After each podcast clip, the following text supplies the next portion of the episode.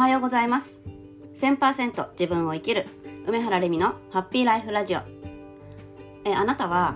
チャンスの神様の話って知ってますか？チャンスの神様には実はね前髪しかないと言われています。前髪しかなくてあとはつるっぱげ状態なんですけどあのどういうことかっていうとチャンスはその来た瞬間につかみそのね前髪をつかみ取らないともう一瞬でも過ぎてしまったらあとはもうつるっぱげ状態なのでつかみたくてもつかめなくなっちゃうっていうことなんですよ。で昨日ねちょっとイベントをやってまして、まあ、その中でねそのチャンスをつかんだとか逃したとかね、まあ、引き寄せたなんていうお話がいろいろあったんですが何かね自分にチャンスがやってきた時にあの例えばあまだ私にはとか私なんかそこにはまだちょっとハードルが高くていかれないなとか何かね自分の中で懸念点みたいなものがあって今じゃないみたいな感じで、まあ、チャンスつかまないでね見送ってしまうっていうことが、まあ、あったりしますよね。もうあの確実にねチャンスは来たらその瞬間で掴む掴めてるっていうんであれば全然問題ないんですけど、まあ、そうなれるまでの間には何度もねチャンスって多分見送ってきちゃったと思うんですよ。でねその見送っている時ってあの、まあ、頭の中でね次このこういうチャンスが来たらその時は絶対にって思ったりとかね、うん、であとはね次回はやろうとかね。次の時やろうみたいな感じで、まあ、見送ってしまうっていうことがあったりすると思うんですよ。だけどねその、まあ、次があるかもしれないしそれはないかもしれないですよね。現時点ではあるかもしれない。ね、また次回ということになっているかもしれないけどその次回が必ずやってくるという保証はないわけなんですよね。だからまあ、次の時って言っていてもそれができない可能性が、まあ、高くなってしまうだからあのもうね本当に自分の目の前にやってきたチャンスっていうのはそこにね不安があっても何か懸念することがあったとしてもまずはそのチャンスをつかんでみる。あのものづくりをしている方だったんですけどね。世界の世界にその商品作品を、まあ、出してみないかっていうねオファーがあったけど私なんてまだまだ世界なんてそんなレベルじゃないわっていう感じで、まあ、そのオファーが来たことだけでもう喜んで自分は嬉しくなってっていう、まあ、心は弾んだ。心が弾んだだけで、まあ、お断りをしてしあのそのお話は、まあ、見送ってしまった。でもこれチャンスを逃したっていうことなんですよね。で、まあ、その時にねどうしたらよかったかっていうとまずはそのそこにね出す出さないではなくて話を聞いてみる。この一歩ですね。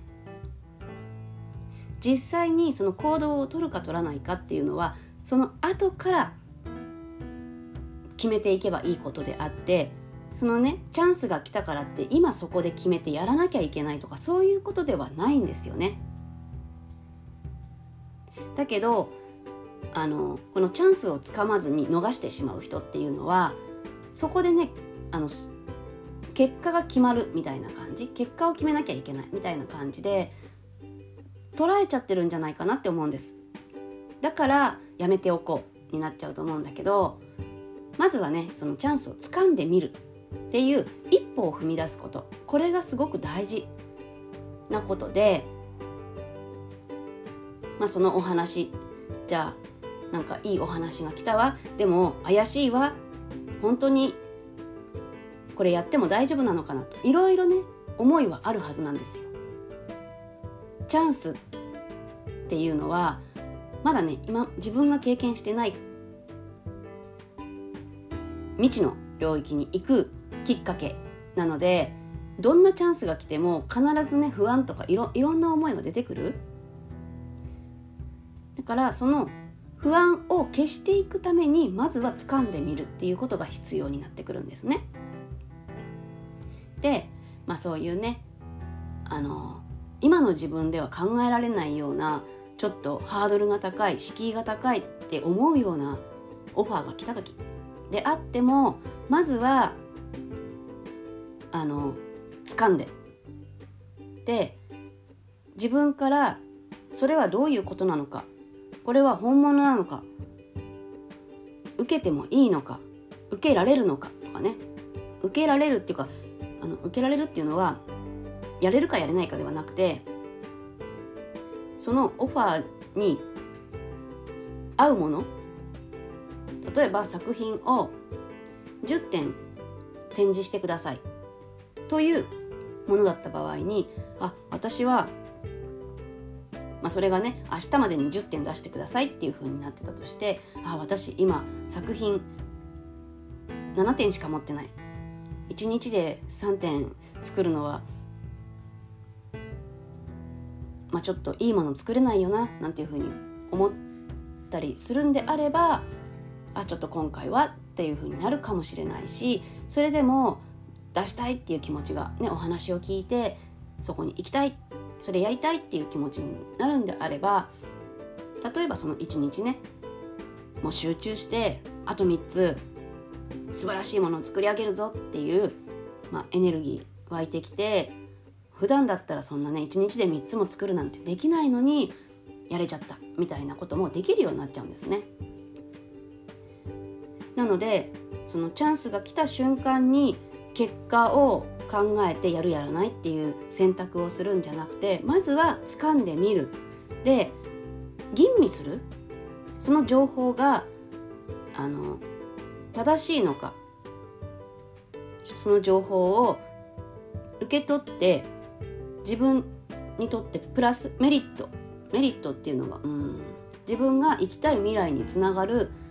ものになっているのかとかねそういうことを自分でね判断をしていくそのためにチャンスが来たらつかまないと。ね、で、まあ、過ぎ去っちゃってあやっぱりって思って後からねあのあやっぱりちょっとお話聞きたいんですけどなんて行動をしたとしてももうチャンスは通り過ぎちゃってるから、まあ、そういうことをやりたくてもあもう締め切ってますとかもういっぱいですとかね。そうやってチャンスって逃げていっちゃうんですね。逃げていっちゃうというよりも通り過ぎていってしまう。だからねチャンスの神様が現れた時あなたの目の前に前髪がある時にその一瞬のうちにさっと掴む。これをね是非していただきたいなって思います。本当に。その一瞬を逃したらもう二度とねその同じチャンスはやってこないから。またとかね次の時今度とかってねよく考えてしまいがちなんだけど同じあのチャンスっていうのは常にあります。チャンス自体は常にあるんだけど同じチャンスは一度しかない。それと同じチャンスっていうのは二度とはやってこない。だから例えば同じようなチャンスが来てその時に掴んだとしてもその最初に逃したチャンスを掴んだ時に得られる結果とその時に得る結果っていうのは全く違うものになってきてしまうっていうことなんですね。そっちがあの後から掴んだチャンスの方が欲しかったになるとしたらそれは最初のチャンスを逃しちゃったではなくてチャンスしっかり掴んで自分で吟味した上でこれはない、ね、自分で決めるっていうことをしていた場合に限る。だからねチャンスを見送る。次のチャンスを待つ。っ